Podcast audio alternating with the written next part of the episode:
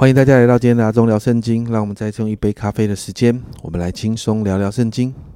今天我们要来读诗篇的一百零三篇和一百零四篇。诗篇一百零三篇这篇诗篇非常的美啊，这也是大卫的诗篇。这篇诗篇分为几个部分。首先呢，在一到五节，大卫称颂耶和华。在这段经文的称颂当中，大卫提到不可忘了神的恩惠。为什么？因为三到五节提到。神赦免罪孽，医治疾病，救赎人的生命，脱离死亡，以仁爱和慈悲为我们的冠冕。甚至第五节这样说：他用美物使你所愿的得以知足，以致你如因返老还童。接着六到七节提到这位神也是施行公义的神。然后你看到八到十八节，这里有在圣经的。呃，解经的里面呢，这也是一个内弯对仗的结构哦。也就是呢，它有一个核心的经文，然后往上往下来推哦。那这个核心的经文在十到十三节提到神是赦免我们罪的，甚至让这个罪要远离我们，而且提到父亲怎么样连续儿女，神也是这样连续所有那些敬畏他的人。而在这个核心往上往下发展的时候呢？你就看到第九和第十四到十六节，就提到神是怎样来顾念这些属他的人。经文提到神不永远责备，永远神也不永远怀怒，因为神顾念了，神顾念人的生命很短暂的。因此第八节还有十七、十八节就谈到神的连续。第八节这样说：耶和华有怜悯，有恩典，不轻易发怒。且有丰盛的慈爱，而这一节回应的是七十八节提到那些敬畏神的人，有神的慈爱，他们的子孙有神的公义。这些敬畏神的人，也是十八节所提到的那些遵守他的约、纪念他的训词、训词而遵行的人。而在这样的论述之后呢，大卫就再一次提到神是掌管万有、坐在宝座上的那一位。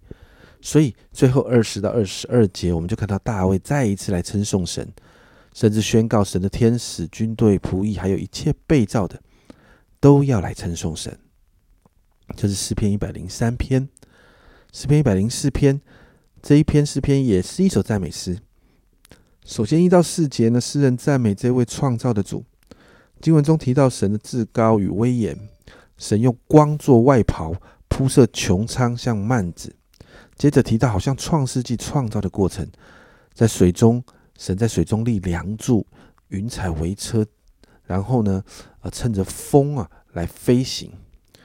然后第四节这样说：以风为使者，以火焰为仆役。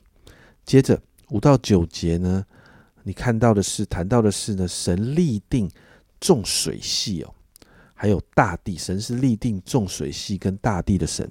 接着十到十八节，我们就看到神供应受造物丰盛，有水让走兽来解渴，有树供飞鸟来住宿，而且神使草呢生长给牲畜来吃，有蔬菜生长给人成为食物，还有酒，还有油啊，可以滋养人心，甚至呢走兽飞鸟有藏身住宿的地方。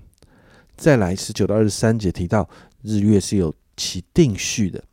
有白天，有黑夜，而这样的定序影响着自然界的运作，而人也在当中被影响。而这个定序是神放着，神摆上的。接着二十四到三十节就提到，在这一切的创造当中呢，还可以看到神的治理，还有神的看顾。海中有无数的动物，神按时间供应给他们食物，神的灵也参与在这样的治理跟看顾的当中哦。最后。三一到三十五节，诗人就诉说神所创造的这个世界，还有神怎么看顾这治理这世界之后呢？诗人就要再一次来赞美这位伟大的主。你看到三十三和三十四节，诗人这样说：“我要一生向耶和华唱诗，我还活着的时候要向我的神来歌颂，愿他以我的默念为甘甜，我要因耶和华欢喜。”最后，诗人再一次来赞美神：“我的心啊，要称颂耶和华，你们。”要赞美耶和华。这两篇的诗篇，诗人不断的赞美神。一百零三篇，诗人赞美神的赦罪所带来的恩典。一百零四篇，赞美这位创造天地万物，并且看顾治理世界的神。